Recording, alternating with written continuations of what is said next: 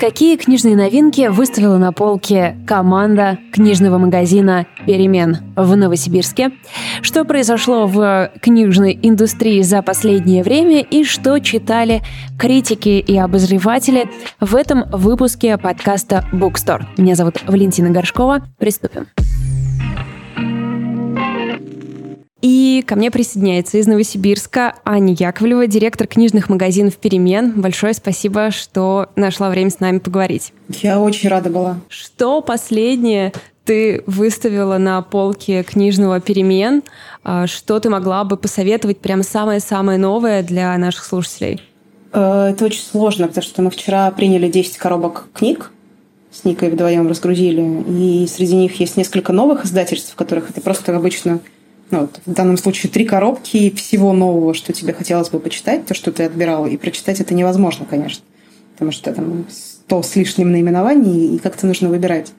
Но кроме этого у нас приехала новая бум-книга, и это всегда событие. И я очень Кате с Димой Яковлевым э, благодарна, что они не, не увеличивают, не наращивают мощь, выпускают действительно там по 5-7 в квартал, может быть, книг – хороший квартал, ты успеваешь за ними целиком и все посмотреть и изучить. Там приехали сказки Гамаюн. Это ну, русскоязычный комикс, не самая частая вещь, которая нас балует этим, то, что я себе взяла.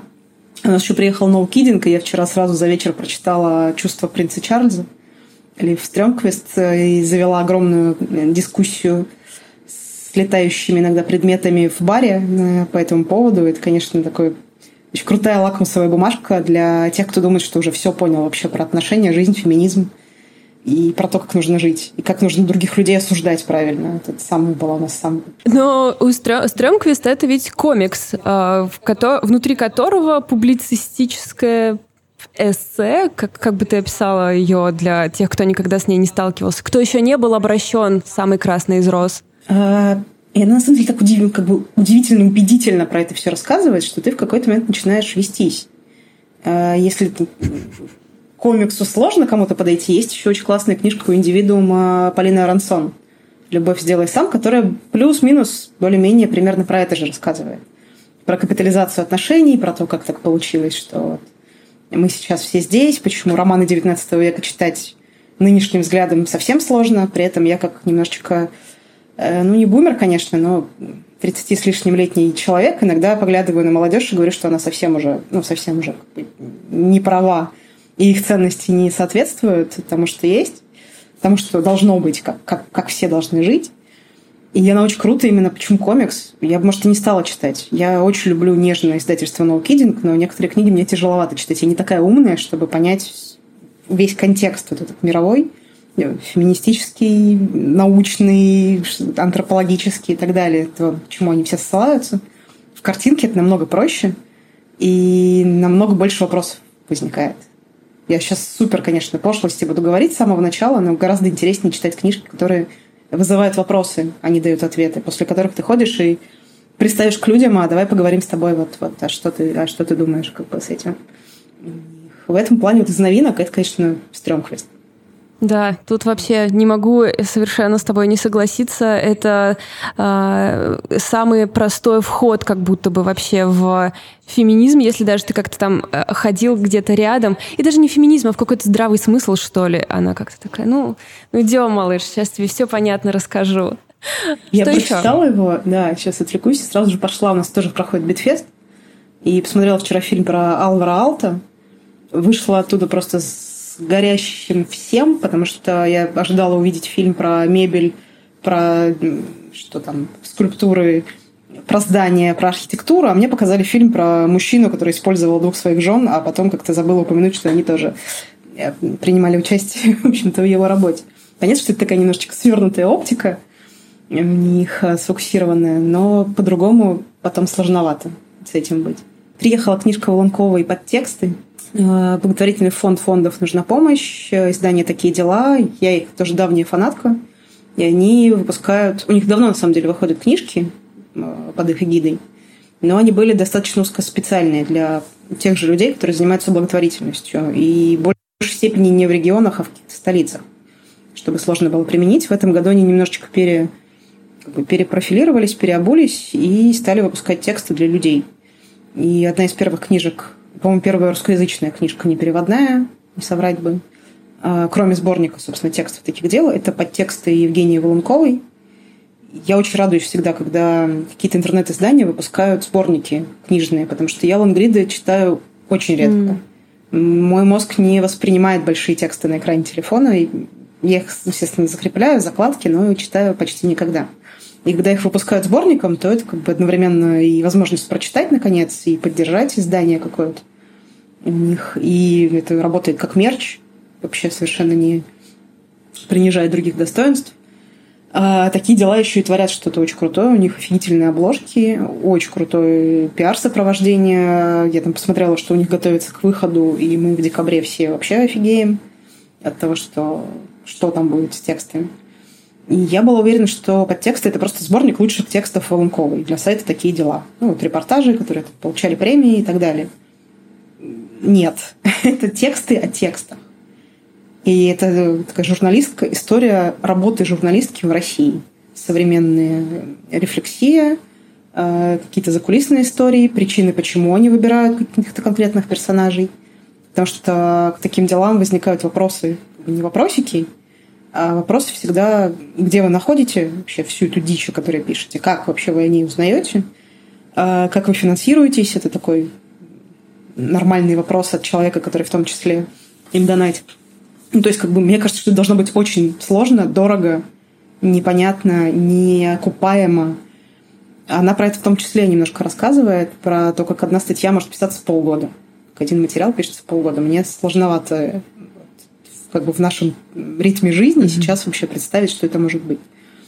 Э, но учитывая их качество, ну, да. Э, то, что они каждый раз делают вообще с людьми, как они собирают, она рассказывает в том числе про людей, которым ее тексты помогли. И у меня такой маленький русский человек вылезает из 90-х, говорит, хвастаться нехорошо, рассказывать про то, какой ты молодец, нехорошо у них. Его приходится придавливать и говорить, нет, да, да, еще расскажи, как еще там что-то получилось. Потому что мы знаем только про Дудя, по сути, который собирает там какие-то миллионы, миллиарды для своих персонажей, но то же самое, в общем-то, делают такие дела ежедневно и как люди находят друг друга, какие-то кто-то просто помогает, условно, малоимущим, кто-то отстраивает больницы, как власти привлекают внимание. И тем страшнее, конечно, наблюдать, что вообще с журналистикой происходит, и не придут ли.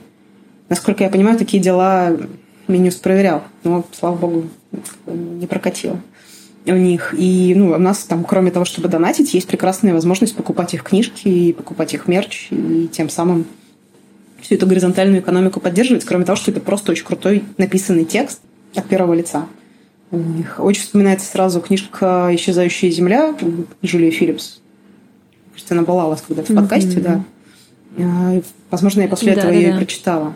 И немножко перекликается, потому что жизнь российской глубинки глазами чуть-чуть человека с другой стороны, с другого конца света, а, но с некоторой даже большей эмпатией, как ни странно очень сложно в России любить друг друга. Потому что она описывает далеко не только брошенных котят, сирот, не знаю, каких-то приятных персонажей.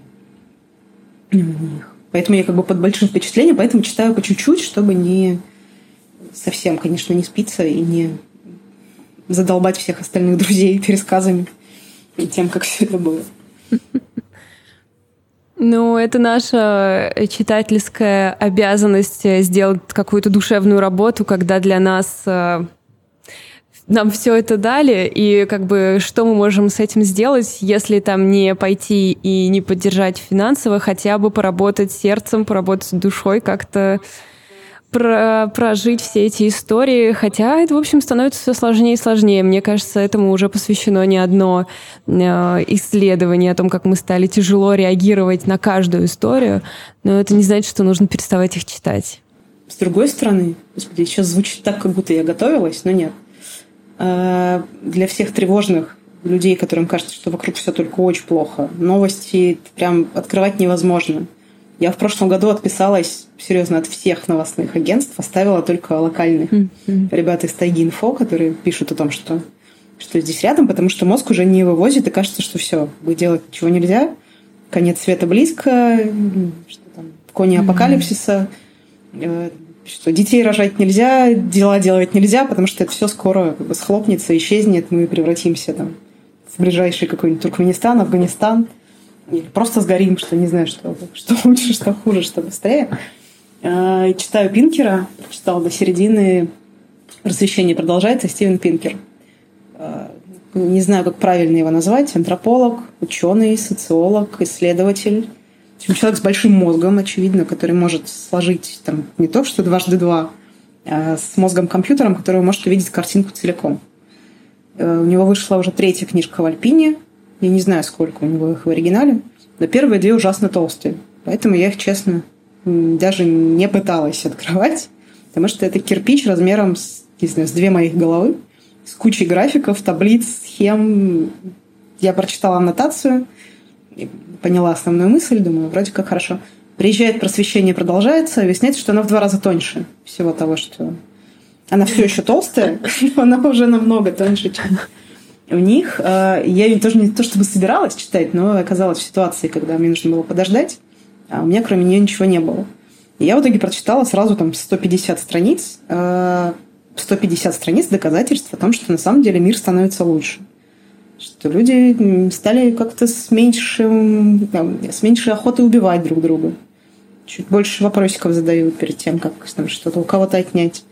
Э, что в мире гораздо меньше войн, прям сильно математически, и для тех, кто, как я, с каким-то трепетом относится к науке, исследованиям, к цифрам, которые гасят все эмоциональные штуки, у него вот эти миллион графиков, сколько людей перестало болеть малярией. Сто лет назад и сейчас полтора человека случайно где-то найденных и тут же изолированных. Сколько людей погибло бы от э, вирусной инфекции, подобной нынешней, 50 лет назад? Сколько людей спасено, было, сколько жизней было спасено от э, введения ремня безопасности в автомобиле?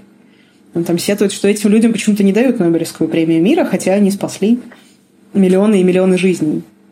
А не только те, кто придумывает вакцины. Них. А насколько э, люди стали острее относиться к несправедливости. Читать, конечно, безумно интересно, если умножать это все, всю эту геометрическую прогрессию на будущее. Потому что оно все развивается быстрее и быстрее и быстрее. По такой логике мы там через 10 лет должны жить в какой-то коммунистической антиутопии, по сути, в которой все друг друга чувствуют в полностью в новой этике, никто никого даже не ударит. Вряд ли так, конечно, будет. Но нынешний мир тоже не предполагался, в общем-то, по-хорошему. А ощущение безумного конца света, оно возникает в первую очередь из-за, собственно, новостей, из-за того, что никто никогда не рассказывает в новостях, что сегодня никто не умер, что сегодня никто не погиб, что все хорошо. День, когда не упало ни одного самолета. Таких новостей у нас не бывает. А, и подуспокоиться, конечно, с ней немножко помогает. Это очень, очень своевременный совет. Спасибо. Так, есть у тебя что-то еще в, э, припасенное из новинок? Я прочитала «Домовую любовь». Я надеюсь, я правильно ставлю ударение. Это, не бывают такие проблемы. Евгении Некрасовой. Я не была никогда фанатом Евгении Некрасовой. Я читала и «Калечину», и «Сестра мамы». «Сестра мамы» мне показался интереснее. Несколько сборников оттуда. А, и «Домовую» я взяла только... Почему я ее взяла? Она приехала, мы как-то подумали, надо бы ее взять. Мы успели на новинку. Про нее, кстати, мало говорят. Я прям почему-то думала, что сейчас как бы да. все ломанутся, а что-то особо ничего нет. А, и что нужно ее привезти. Я села, ее открыла. А, я везла ее из одного магазина в другой. Потому что иногда мои перемещения буквально на себе в рюкзаке. Чтобы побыстрее привести новинку. Открыла первый рассказ. И, в общем, как в этих ужасных клише, у меня вырубило, потому что я очнулась, когда я его дочитала. Э, что главной героине 32 года, она приехала из маленького рабочего поселка, одного из которых имя миллиард в России, в Москву в данном случае, большой город, э, и взяла там в ипотеку квартиру. И вокруг этого всего крутится, в общем-то, сюжет и то, как она обретает свой дом на самом деле. И я читаю, и там ну, какие-то события жизненные настолько повторяют мои события, что я думаю, может быть, мир настолько мал, что какие-то разговоры, в общем-то, дошли, что не может быть. Там есть эпизод, где героиня в новой квартире э, после сдачи бригадиром ложится э, на ламинат, такой освещенный солнцем, и просто лежит полчаса в пустой квартире. Потому что я сделала то же самое, когда у меня было. И ощущение того, что типа, книжка, написанная про меня, при этом это не мятная сказка, да, как бы не, она не играет вот не работает как гороскопы, когда не говорит про всех вообще сразу. У них про какое-то наше поколение, не поколение, которое пытается найти собственные границы. Сейчас буду умничать, как будто на самом деле нет. Я прям сейчас это понимаю, пока говорю.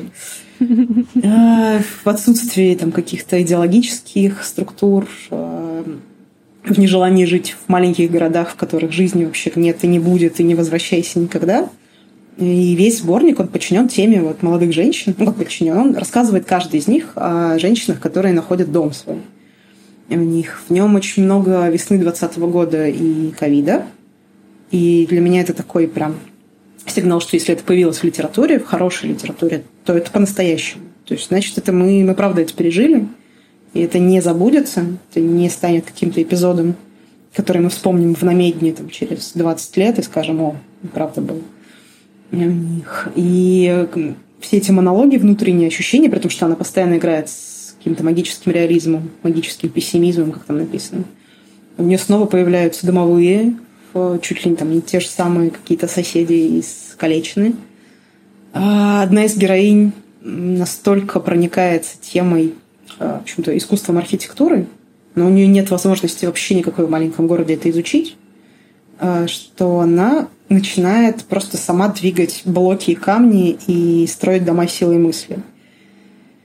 Это очень красиво, очень страшно. Это, на самом деле, самый страшный наверное, рассказ у них, потому что в конце это ее спойлеры, мне кажется, можно это ну, ее, в общем-то, убивает. Она с этим не справляется. У них. Но вот это вот а,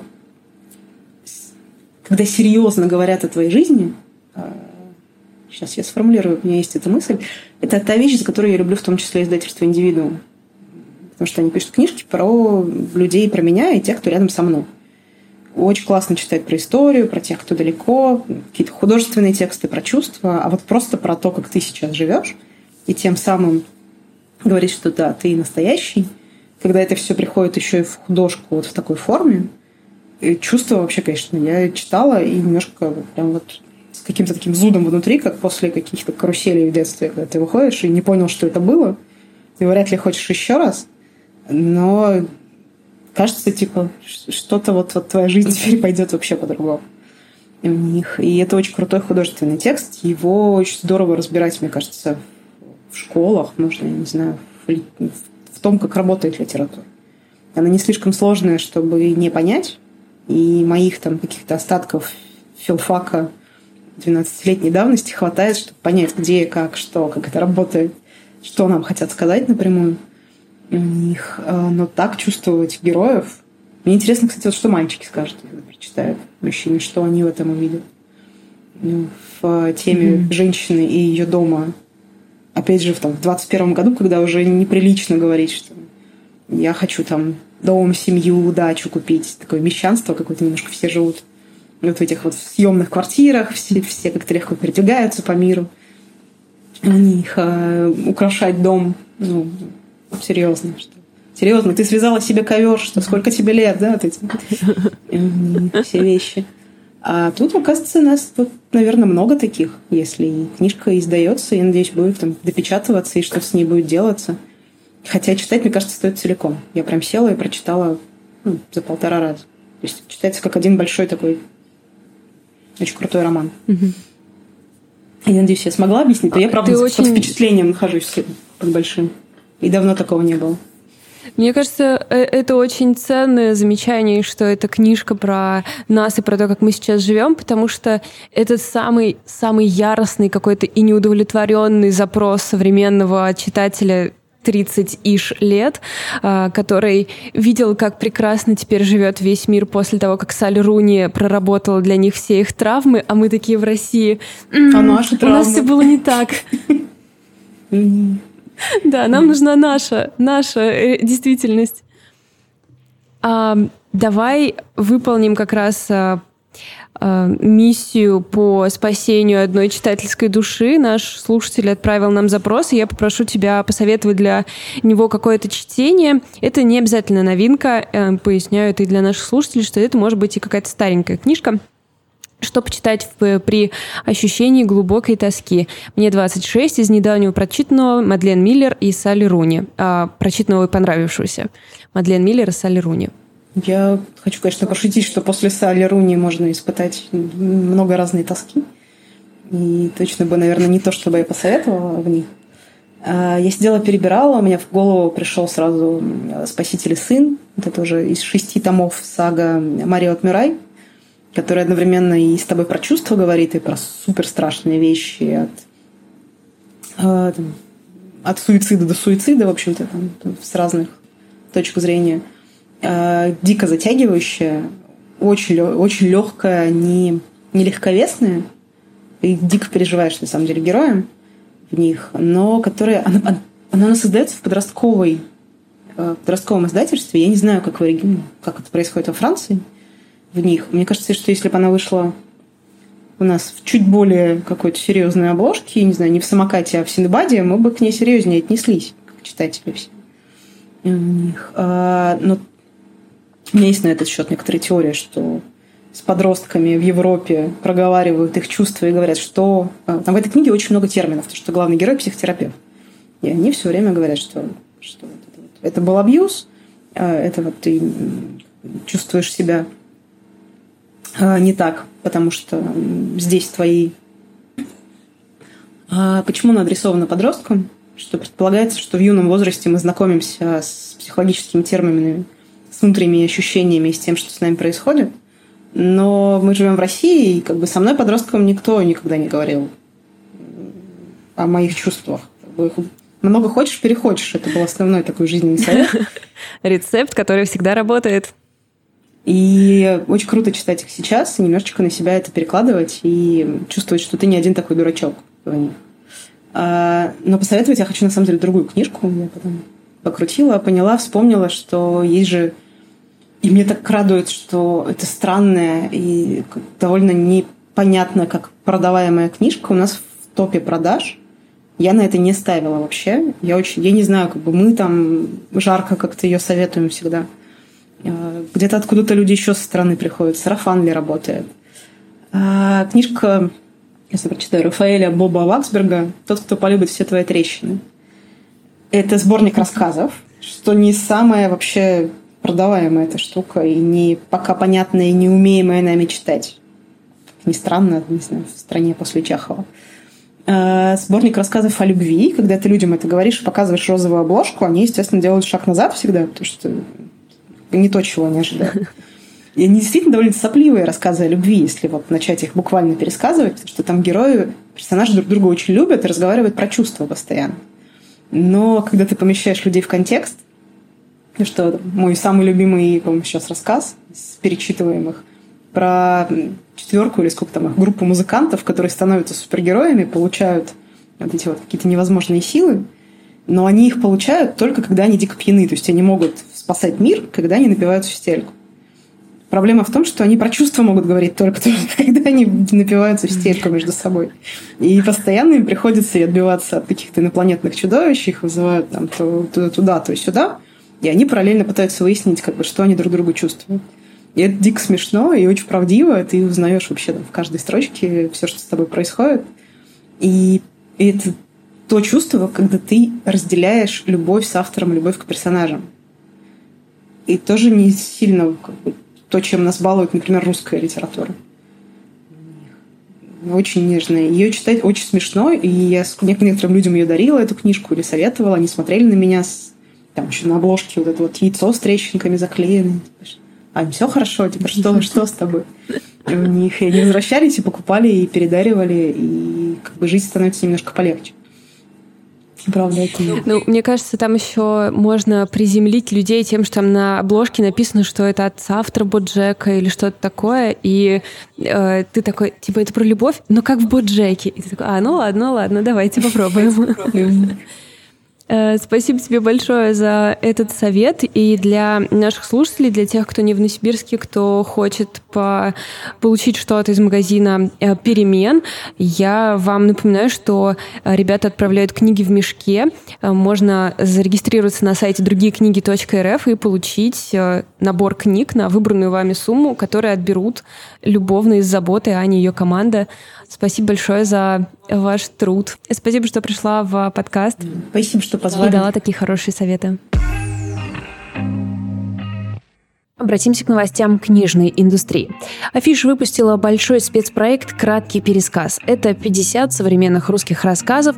Специально для материала Алексей Сальников, автор романа «Петрова в гриппе», написал рассказ под названием «Позапрошлый». Многие рассказы из материала можно послушать или купить по ссылке. Спецпроект сопровождается эссе редактора раздела «Мозг» Егора Михайлова, который фиксирует, что сейчас рассказы находятся на полях культурного процесса. При этом справедливо отмечает, что все чаще короткая форма публикуется в глянце, выходят новые литературные журналы и зины, и самые заметные писатели и писательницы обращаются к рассказам. Евгения Некрасова, Алла Горбунова. Ссылка на материал есть в описании эпизода. И продолжая тему, СНОП выпустил интервью и новый рассказ Владимира Сорокина. Рассказ получил название «Гамбит Вепря». Главный герой в нем – неназванный президент неназванной страны последующем за рассказом интервью Сорокин называет себя «мамонтом, бредущим под снегом и дошедшим до огромной книжной помойки». Для тех, кто ищет подобного настроения, ссылка на материал будет в описании эпизода. Журналу прочтения исполняется 15 лет. Коллектив намерен провести фестиваль в поддержку молодых авторов. Для этого открыт сбор средств. Ссылка на компанию а, в описании эпизода. Выступление поэтессы Татьяны Вольской в Кемерово отменили из-за ее статуса иноагента. Концерт должен был пройти 22 октября. Вольская написала в Фейсбуке, цитирую, «Осуждать невозможно, но невозможно и не думать, что атмосферу вокруг, а в итоге страну творим мы сами, и страх летит впереди на своих перепончатых крыльях». Конец цитаты. Комиксы Marvel будут включены в серию Penguin Classics одноименного издательства. Penguin Random House сообщает, что тем самым признает влияние Marvel на развитие жанра и то, что образы героев стали неотъемлемой частью популярной культуры. В серию войдут выпущенные в 1941, 63 и 66 году Капитан Америка, Удивительный Человек-паук и Черная Пантера.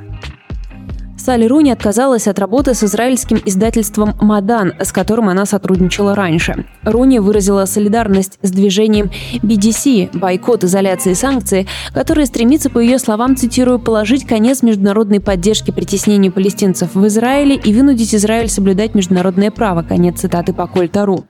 В заявлении писательницы говорится, что она считает неправильным продолжать сотрудничество с израильской компанией, которая не дистанцировалась публично от политики апартеида и не поддерживает права палестинского народа, признанные ООН. Это также цитата. В то же время Салли Руни выразила готовность продать права на издание книги на иврите другому издательству при условии, что будут соблюдены правила бойкота, установленные движением BDC. В то же время стало известно, что книгу «Нормальные люди» на китайский язык переводит государственное издательство Китая, что вызвало волну критики и обвинений в лицемерии в адрес Руни. А теперь к литературным критикам.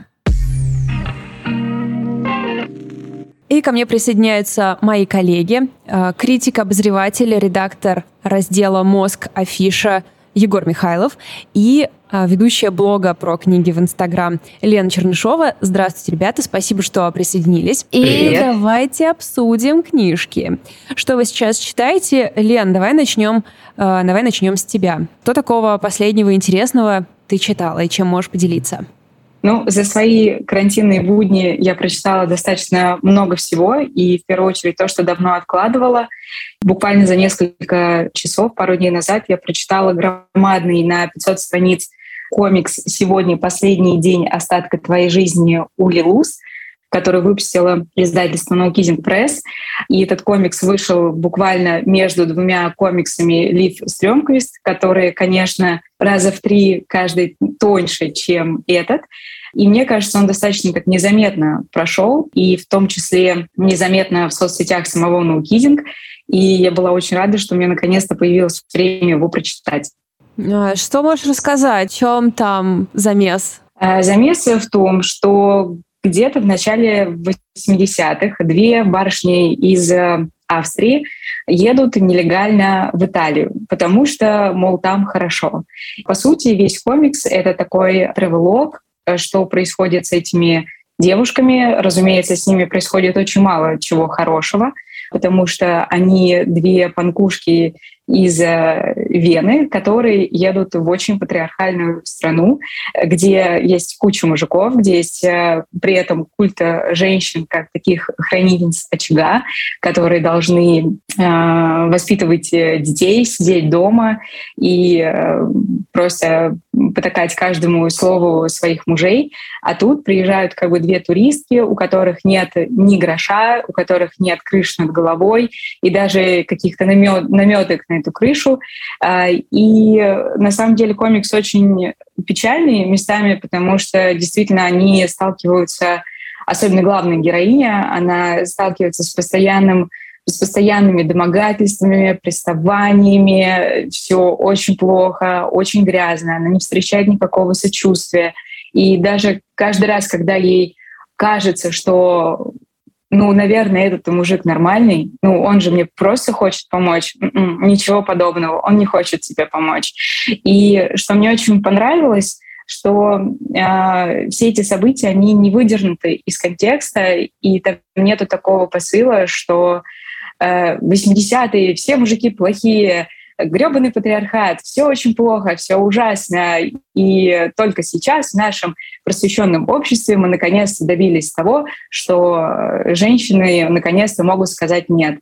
А там такого нет. Э, там мне, мне очень понравилось то, что там есть э, полное погружение в среду, в которой они оказались. То есть там э, мельком, но все-таки рассказывается про предпосылки, почему это общество сейчас выглядит так, почему мужчины считают, что у них на это есть право, а, и как э, девушке защитить себя. Но, к сожалению, а, именно в том обществе и в той среде ответ никак.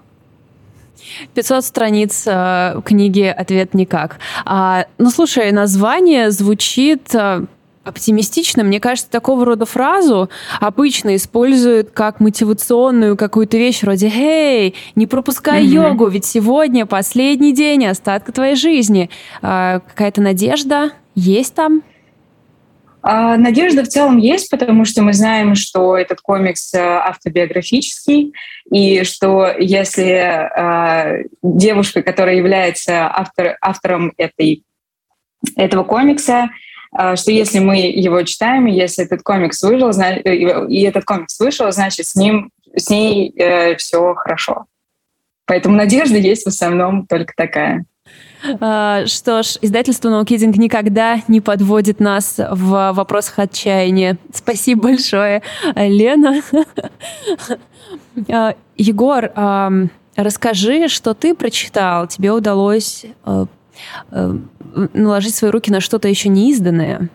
А, да, я сейчас э, на самом деле занят в эти дни, когда сейчас записывается этот подкаст, я занят тем, что я читаю, дочитываю книги из лонглиста премии НОС, в жюри которой мне довелось сидеть.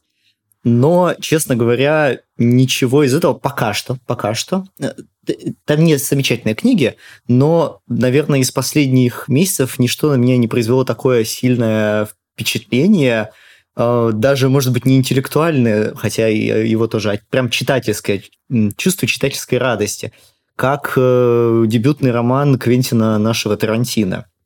Он выходит на русском совсем скоро, в ноябре его перевели э, Алексей Поляринов и Сергей Карпов, которых, в общем-то, представлять отдельно и не нужно. Это такой дуэт э, совершенно звездный. Но я не удержался и послушал, прочитал частично, частично послушал в аудиоверсии его, когда он вышел на английском. И это, конечно, дикое счастье. Э, роман называется «Однажды в Голливуде», и э, совершенно понятно можно ожидать что это будет э, такой краткий пересказ или наоборот удлиненный пересказ событий одноименного фильма с какими-нибудь дополнительными сценами. Как бы не так. Э, это книжка, которая хороша сама по себе, но значительно лучше она для тех э, людей, кто фильм смотрел. Ну, я подозреваю, что читать роман Квентина Тарантино наверняка будут все-таки люди, которые знакомы с его творчеством. Довольно сложно представить себе человека, который никогда не смотрел Тарантино и вдруг решил, почитаю-ка. Вот 20 лет я игнорировал этого парня, а теперь, когда он стал еще писателем, я вот наконец перестану его игнорировать. Слышал, что это такой многообещающий автор, многообещающий дебют. Дам шанс его творчеству. Да-да-да. Э, в общем, история в чем? Я постараюсь не спойлерить, если вдруг каким-то чудом э, кто-то из слушателей и слушательниц еще не посмотрел кинофильм «Однажды в Голливуде», то я постараюсь его не спойлерить и просто упомянуть, что он э, рассказывает про одного не слишком удачливого актера, которого играет Леонардо Ди Каприо, и его приятеля-каскадера, который играет Брэд Питт, и их э, приключения в, э, так сказать, последние дни золотой эпохи Голливуда. Э, и мелькают там э, на заднем или даже не, не совсем на заднем плане очень многие реальные персонажи из киноиндустрии, э, в том числе э, Роман Поланский и его супруга Шерон Тейт чья, в общем, чья судьба во многом и ознаменовала э, окончание этой золотой эпохи. Я как могу избегаю спойлеров для тех, кто, кто, кто не смотрел. Даже исторических. А, даже, ну нет, ладно, исторических, исторических э, можно не избегать. Э, дело в том, что Шерон Тейт э, была убита э, членами банды Чарльза Мэнсона, и, в общем, э, это, судя по всему, очень сильно надломило и режиссера Полански, и весь, э, весь Голливуд. И э, Тарантин, насколько я понимаю, считает, что это тот самый момент, когда все пошло не так, и своим творчеством он... Э, Эм, постоянно пытается вот путь, которым которым пошло кино и которым пошло весь мир, немножечко вот изогнуть в, в сторону э, того пути, которым должен был пойти. Э, вот. И книга удивительным образом не пересказывает сюжет фильма, и, а скорее дополняет его и показывает с другой стороны. То есть о чем речь? Э, у Тарантино э, сюжет, который придумал Тарантино для фильма, он значительно больше, чем сам фильм. Сам фильм идет три часа. Э, говорят, что существует какая-то чуть ли не 10-часовая монтажная версия, которую никому не показывает, в которой вошла куча других сцен. И из них вот он нарезал трехчасовой фильм, а потом он взял эти же кубики и собрал из них совершенно другую историю. Он книга начинается в той же точке, что и фильм, а дальше он в другом порядке пересказывает события. Он показывает сцены с другой точки зрения. То есть э, есть сцена, например, в которой э, в которой мы находимся в фильме в одной комнате, а в, э, в книге он показывает события этой же сцены из другой комнаты, например. Эм, есть события про которые, которые в э, фильме вообще не упоминаются, или которые упоминаются вскользь, и так далее, и так далее. И самое потрясающее в этом это то, что история получается другой. Потому что в фильме, ладно, пусть будет небольшой спойлер, э, фильм на самом деле не про актера, которого играет Леонардо Ди Каприо. Фильм на самом деле, конечно же, про э, убийство Шерон Тейт. Точнее, про то, вот, вот этот момент в истории Голливуда.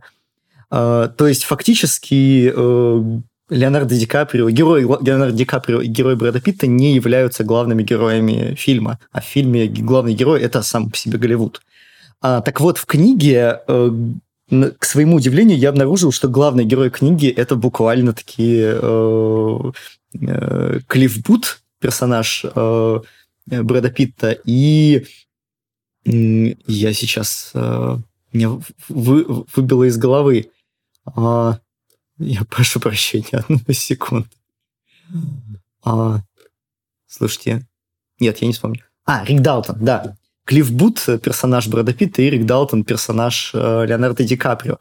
То есть, э, если в фильме это все-таки символические персонажи, сыгранные одним из лучших актеров поколения, но, тем не менее, это скорее э, два ходячих обаятельных сюжетных приема, то эм, в книге оказывается, что нет, что это живые люди. Они э, крайне неприятны в чем-то. То есть, э, если вы смотрели фильм и вас очаровал персонаж Брэда Питта, э, такой обаятельный, такой хороший малый, э, такой э, суровый добряк, запомните это ощущение, потому что э, после прочтения книги оно к вам никогда больше не вернется. Uh, это самый чудовищный ублюдок, которого вы вообще в книгах встречали в последнее время, и это очень здорово. Нет. Uh, в общем, в общем я был на самом деле очень порадован. Я, я уверен, что мне в любом случае понравилась бы эта книга, потому что я люблю Тарантино, мне нравится этот фильм и так далее. Но меня, меня она порадовала значительно больше, потому что, когда я начинал читать, я думал, вот Квентин Тарантино пообещал, что снимет еще один фильм и забросит карьеру режиссера. И я думал, господи, как, какое же несчастье, какая потеря, какая утрата, как мы будем жить. Вот. А когда я дочитал книгу, я подумал, так что, Квентин Тарантино еще вот один буквально фильм снимет и наконец-то займется тем, чем он должен был заниматься всю жизнь. А, поэтому я очень рад, что у нас появился отличный новый писатель. Я, кажется, сейчас очень долго говорил и, кажется, не открыл ни одного настоящего секрета про книгу. Просто поверьте, если вы, а, если вам нравится этот фильм, вы просто будете удивляться много раз этой книге и испытайте много интересных эмоций. В общем, э, Квентин Тарантино «Однажды в Голливуде» книга, которая является совершенно отдельным самостоятельным произведением и не просто пересказ или дополнение к фильму. Вот, То выходит есть, в ноябре. далеко а, пойдет этот начинающий автор по всей видимости. А, книгу а, уже сейчас можно надеюсь, заказать по предзаказу. Издательство «Индивидуум» ее выпускает. Мне кажется, это тоже довольно классный факт, что это не какой-то major, а такие блокбастеры выходят... Не какой-то неназванный major, который контролирует 78% книга художественной литературы в России. Не смогла выбрать major а для примера, поэтому не какой-то major. Э, поэтому да. Э, спасибо, друзья, за то, что рассказали о своих книгах, но сейчас вам придется поработать еще, поскольку у нас есть запрос от нашей слушательницы, которая просит книжного совета. А, цитирую ее. «Читаю в запой неаполитанский квартет, остался четвертый том. По ощущениям от чтения сравнимо только с Гарри Поттером. Давно меня так ничего не захватывало. Хотелось бы подобную, всепоглощающую рекомендацию. Есть ли у вас какие-то идеи на этот счет? Ну, я могу, э, во-первых, я не знаю, когда выйдет этот э, подкаст, но я могу это поздравить Елену Ферранте с тем, что вчера у нее был юбилей. Вчера как раз 10 э, лет было с дня выпуска выхода неаполитанского квартета. Mm-hmm. Э, я сам, честно говоря, не знаю, что посоветовать, но я, наверное, у, уцепился в этом запросе, цеплюсь в этом вопросе за э, слово Гарри Поттер и э, вспомню такую казалось бы, всем знакомую, но удивительным образом уже успевшую э, подзабыться чуть-чуть книгу э, «Щегол» Донны Тарт. А, то есть был момент, когда ее читали все и любили все. Потом был момент, когда э, ее почему-то стало принято не любить. И сейчас, по-моему, наступил момент, когда очень... Когда многие помнят о существовании этой книги, но как-то довольно многие ее, оказывается, не читали. Если вдруг слушательница не читала, э, то даже если она имела несчастье посмотреть экранизацию, я советую ей забыть про экранизацию про существование э, и э, уцепиться за эту книгу по одной причине. Это не роман. Это штук 5 или 6 романов в одном.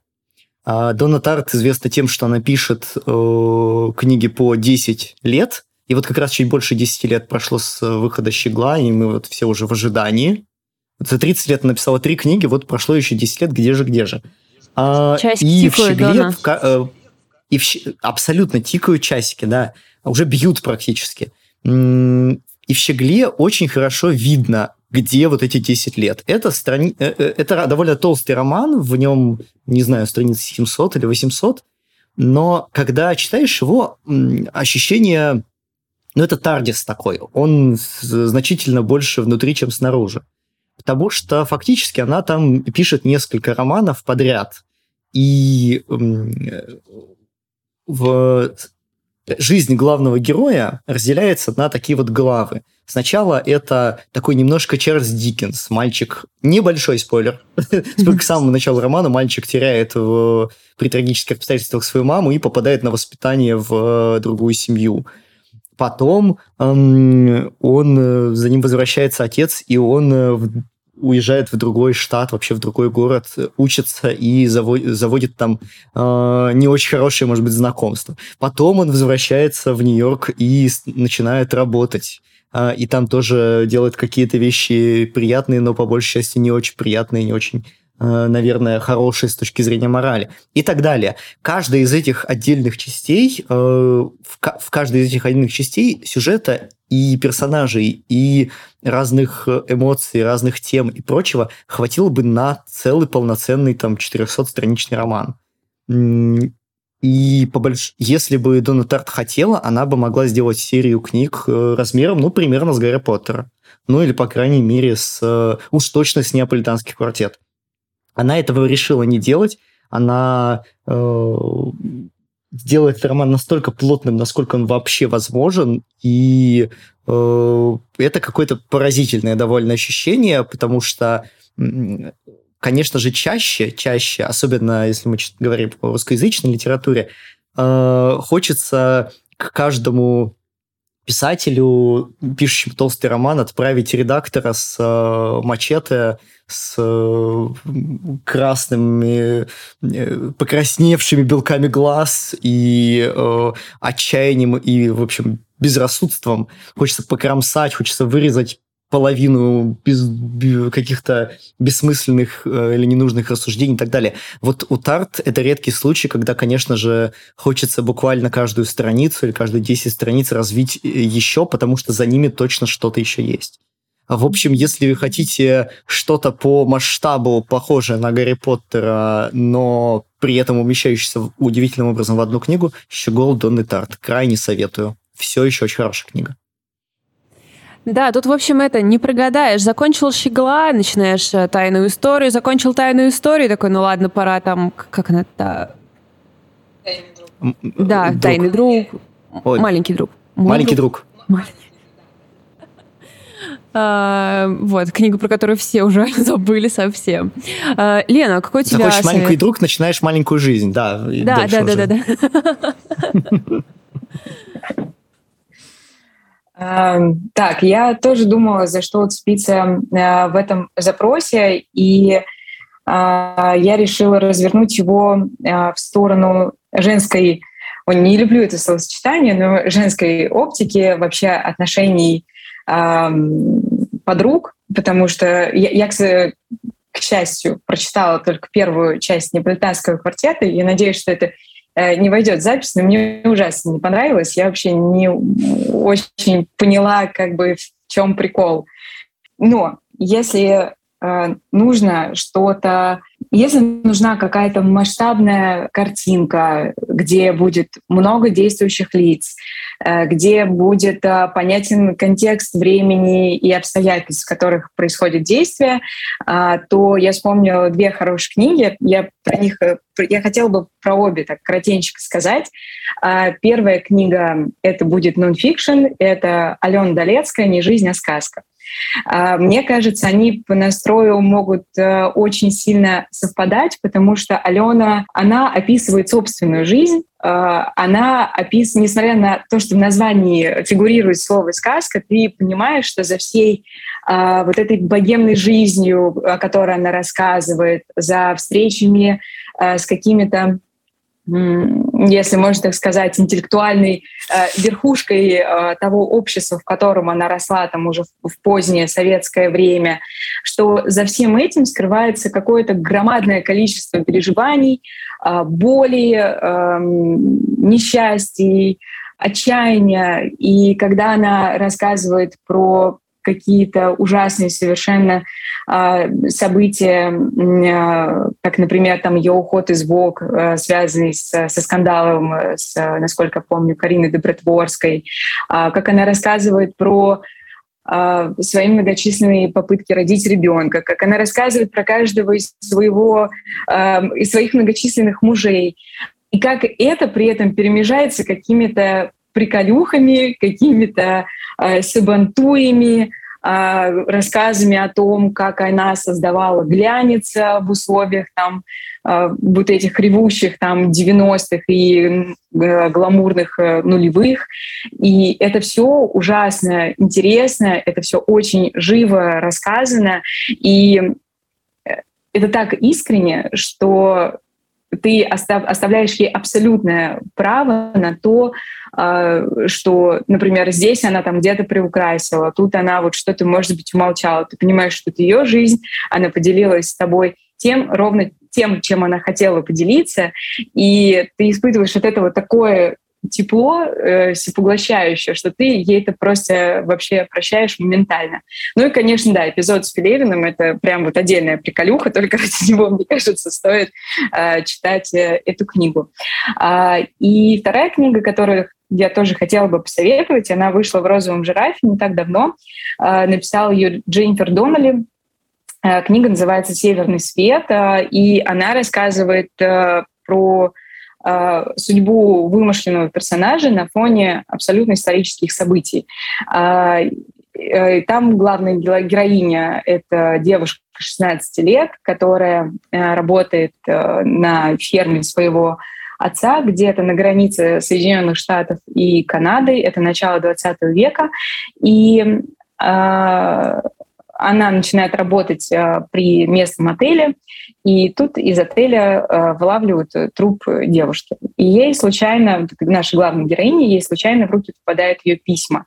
А, и и при этом э, в книге развиваются параллельные события, и то, как она пытается проследить, что же случилось с этой девушкой, что-то понять из писем, из каких-то отельных заметок. И там, не знаю, книги регистрации.